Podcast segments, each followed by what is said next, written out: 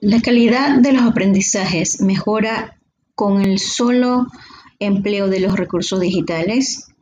Bueno, este, yo creo que los recursos digitales en este momento nos han ampliado las oportunidades para poder realizar este, más que todo eh, la enseñanza y aprendizajes, ya que podemos interactuar, escuchar y podemos ver a la otra persona a través de estos elementos, ¿no?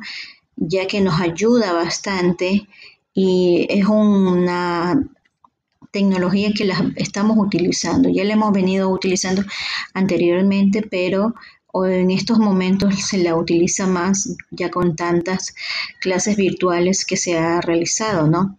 Y más que todo son una herramienta que nos ha ayudado.